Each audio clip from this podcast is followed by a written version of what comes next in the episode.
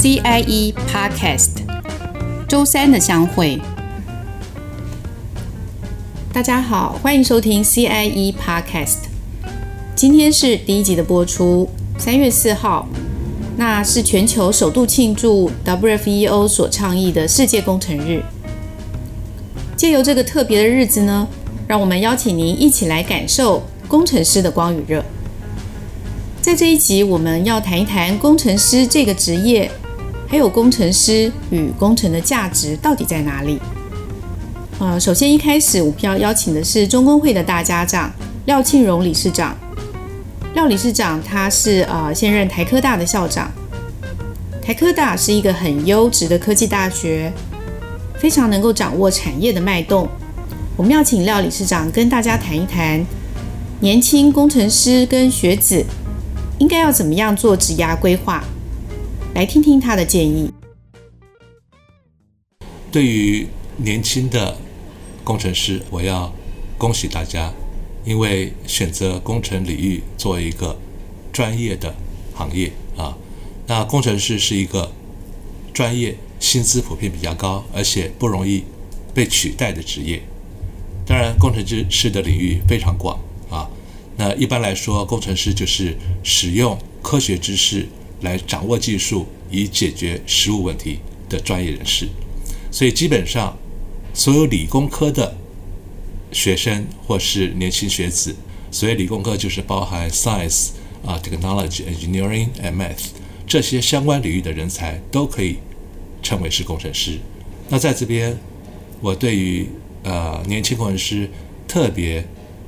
想提出几个建议。工程师一般都是一些专业的硬技能啊，hard skills，可是软技能也不能忽视啊。那在二零二零 LinkedIn 的人才区域报告趋势报告就有特别提到，有五项很重要的软技能啊。第一个是 creativity 创造力，第二个是说服力。第三个是协作力，第四个是适应力，第五个是情商人能力啊。那在这边我特别这五个想提出来，其中两个，一个是创造力啊，一个是协作力。创造力是每一个人工程师在工作场合都要好好具备的一个能力啊。简单说，创造力。是要真正在你的日常工作中利用创意来解决实际的问题。另外一个是协作力，有一句话说得非常好：没有完美的个人，只有完美的团队。再厉害的人，一定是在团队的支持下建立一些成就的。所以，仅靠一个人人力很难成就大事。当然，要具备协作力，有一些方法。啊，要培养自己的大局观，要将心胸放宽大，协助别人。刚开始一定是做幕后人员，帮别人成功，慢慢别人也会来协助你啊。所以呃，利用世界工程日来勉励年轻年轻的工程师啊，要具备硬实力，也要具备软实力。听完廖理事长跟我们说，呃，怎么样去塑造工程师的个人品牌？接下来呢，我们是邀请李建忠博士，他在国际上非常的活跃。呃，那我自己跟在李博士身边工作，其实有一段时间了，我觉得他是一个非常有深度的人。今天从他的格局来谈一谈工程师的价值在哪里，应该会很有意思。我们来听听他怎么说。科学家是 discover，工程师是 invent，啊，一个是发现，一个是发明。科学家问的是为什么，工程师讲说为什么不是这样。所以呢，科学家会去想办法让它变成一个事实，啊，让它变成事实。工程师是有执行能力，而且有想象力无限的。工程师可以成事，用英文讲就 get things done。就是一个实践者，工程师是真正把理想变成事实的人。如果科学家没有工程师在后面来支持他的话，很多的理想是不能实现的。讲一些很简单的例子，譬如说，在台北的人到桃园机场去，现在常常会利用五杨高速公路啊，它是一个高架的公路。这高架公路在原有的一号高速公路的两边来建立，但是这个公路的兴建延搁了很多很多年的时间，主要的原因是在林口那一段。在高速公路往南走的时候的左边有一些山坡地，那个山坡地曾经发生过土石流，所以它是地质敏感地区，我们不能碰的，不能在那边去呃新建桥墩来做大桥。所以我们想出来的办法，工程师想出来的办法，就是把左边的高架桥也移到右边去，在右边这高架桥要新建的时候，又发现说。在靠西边的地方是河水，在东边的地方是高速公路，这两个部分我们都不能去碰它，所以在一个很狭窄的空间里头，我们就变成只能用单柱来树立我们的高架桥。这高架桥有两层，包括南下跟北上。那这两层高架桥如果是叠在一起的时候，在下层开车的人就会有很大的压力，所以我们把它左右稍微错开。那这样子就可以让下层的人也享受到阳光，不会有那么大的压力。这些都是工程师想出来的办法，帮助我们解决实际上的困难。工程师的成就也常常不是个人英雄主义，也是一个团队合作的结果。因为一个工程或者是一个产品的产出，是要很多人共同努力才能呃做成的。所以有些工程师在这个过程当中可以锻炼出。领导能力，成就大事业，而不是个人的成就。甚至于有些工程师最后会变成国家的领导人。我们特别欢迎年轻人加入工程师的行列，脚踏实地创造自己的未来。如果各位年轻的朋友对于这些工程师的职责、工程师的角色、工程师的价值还有任何的问题的话，欢迎常常到中国工程师学会来。跟我们的朋同仁讨论，中国工程师学会是一个很历史悠久的学会，是詹天佑中国第一个铁路工程师所创造的。啊，经过了一百多年的历史，我们继续不断地在替这个社会服务。欢迎大家来跟我们聊聊，谢谢大家。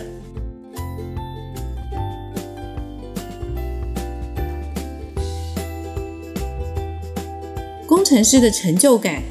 来自于解决我们在日常生活中所遇到的问题。相信各位骑士多少有这样的经验：在湿哒哒的下雨天，当你骑经捷运工地，特别容易打滑，场面是非常的惊险。对于像这样的日常困扰，我们学会的张武训秘书长，当时他是在捷运的工程团队里，身为工程师。当他们发现了这个问题，是怎么解决的呢？来听张秘书长的分享。好的，是的，这个捷运地下车站施工的时候呢，常在交通繁忙的马路上开挖，施工五六年很平常。为了不影响交通，所以呢，要一边开挖一边铺上临时盖板，工程上我们称它叫做覆盖板。覆盖板是由台北捷运施工前期重要的这个临时设施。回顾我个人的捷运工程经历，覆盖板的演进可以看得出工程师们的用心和积极的态度。最初用的是钢板式覆盖板，施工快速又坚固，但是下雨天呢，常让机车打滑，造成了一些事故。于是。改采用复合式覆盖板，由角钢和钢筋混凝土来组成。混凝土路面是平坦又安全，但是顶框的钢质材料遇到水仍然会使机车打滑。虽然涂上树脂加上金刚砂能够增加防滑的效果，可是金刚砂容易脱落，成本又高，而且外露的顶板钢片。经过轮胎滚压后，很容易就断裂向上翘起，仍很多的行车危险发生。